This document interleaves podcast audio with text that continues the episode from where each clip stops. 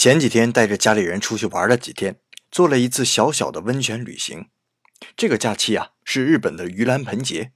关于盂兰盆节，我们以后再讲。今天呢，主要再跟大家说说日本的温泉。在前几天，我已经陆续和大家介绍了日本的家族温泉、露天温泉，还有日本人喜欢温泉的理由。可觉得呀，还是不能给大家一个直观的印象。那今天我就以这次我的温泉旅行为基础，详细跟大家说一说日本人是怎么洗温泉的。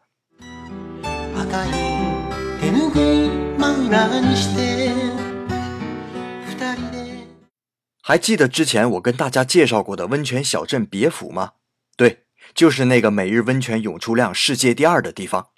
我们这回又来了。我们预定的温泉旅馆坐落在别府的八大地狱的中心位置。顺便多一句嘴啊，这个八大地狱啊，可不是十八层地狱的那个地狱。虽然字是一样的，但这个呢是八种不同的温泉地点。有兴趣的朋友啊，可以自己百度一下别府地狱温泉。因为我们不是一档旅游节目，我也不是导游，就不跟大家过多介绍日本的景点了。八大地狱啊，互相之间的距离大概也就徒步十分钟左右。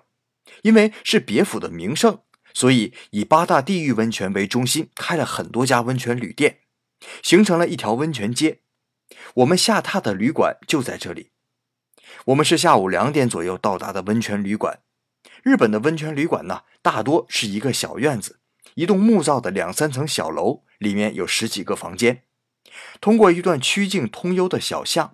我们进入了下榻的旅馆大厅，在门口把自己的鞋放在大厅的鞋架上，换成旅馆的拖鞋。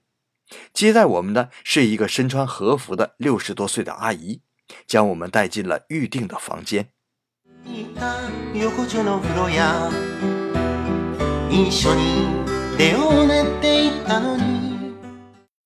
我们预定的房间是一个大约二十平米左右的榻榻米房间，房间分为两部分。卫生间和洗面池在门口附近，和榻榻米房间隔着一道拉门。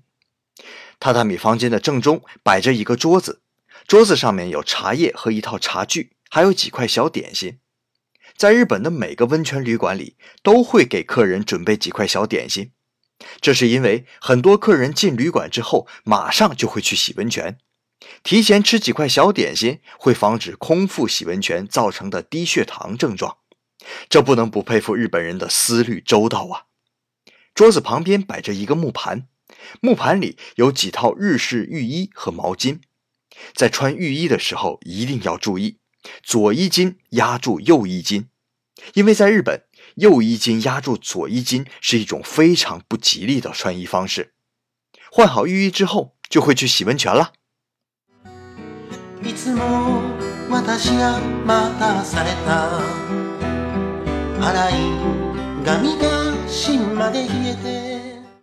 温泉的更衣设施很简单，衣物就放在一个竹篮子里。据说欧美国家洗温泉都是穿泳衣的，在日本不必要。在日本洗温泉，你就当成去洗浴中心或者大众澡堂洗澡一样，都是赤身裸体。另外，有很多人说要用沐浴液冲洗干净再进浴池，这个我觉得没有必要，因为毕竟是公用浴池嘛。浸泡完之后，无论出于生理还是心理的角度，都会好好再清洗一遍。但入浴之前，至少将身体用清水冲洗一下，这是最基本的礼节。还有朋友在后台问我，看日本女孩子泡温泉都裹着一条大浴巾。其实啊，这个只限于混浴。一般日本温泉为了保证清洁，是不让将毛巾放进水中的。其实好多宣传把日本人洗温泉说的无比神圣。注意事项极其复杂，在我看来啊，完全没有必要。因为在日本人来看，温泉就是一个享受人与自然完美结合的地方。赤身裸体就更加意味着抛却了凡尘俗世中的等级观念。大家泡在温暖的温泉中，享受着春天的凉风、夏天的虫鸣、秋天的清爽和冬天的飘雪。这种意境里，只要注意别把水弄脏，别打扰到其他人。就足够了。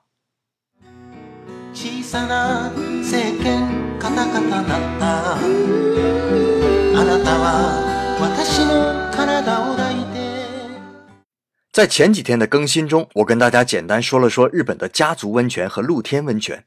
那如果不说混浴，你们肯定饶不了我呀。男女混浴对我们中国人来说，无论从古到今，那都是礼法上绝对不能容忍的事情。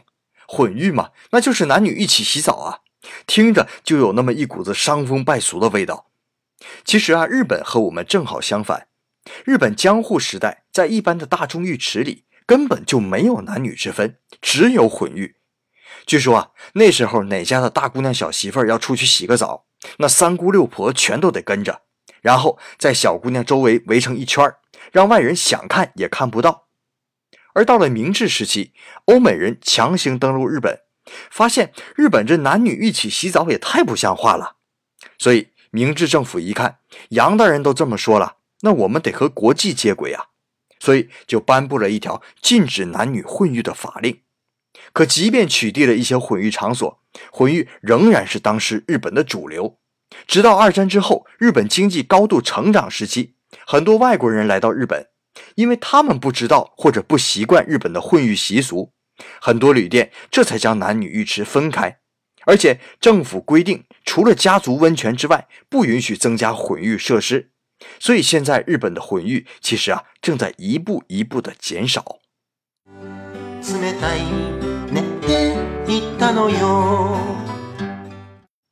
剩下的为数不多的混浴温泉里。有很多都是要求入浴者穿泳装或者浴袍入浴的，而偏远地区有一些无人管理的温泉，都是当地的老爷爷老奶奶在洗。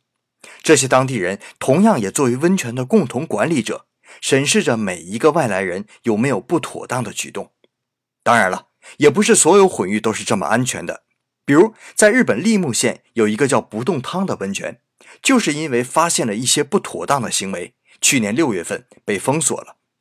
因为男女结伴混浴，主要目的就是想在泡温泉时能聊聊天，而现在家族温泉完全可以满足这方面的要求，所以在家族温泉如此人气的今天，更多人纯粹是为了混浴温泉的水质或自然风景才去的。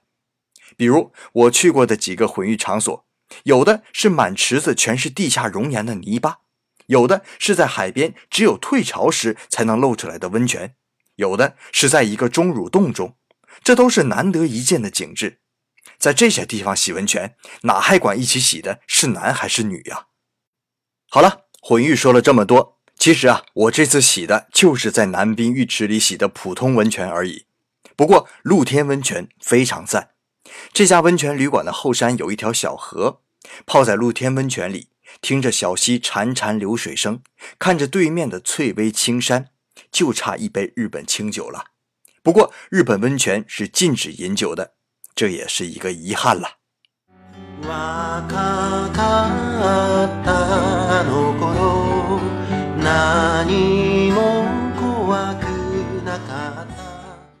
洗完温泉，照例买一瓶店里的冰镇牛奶，一解洗温泉时的炎热和疲惫。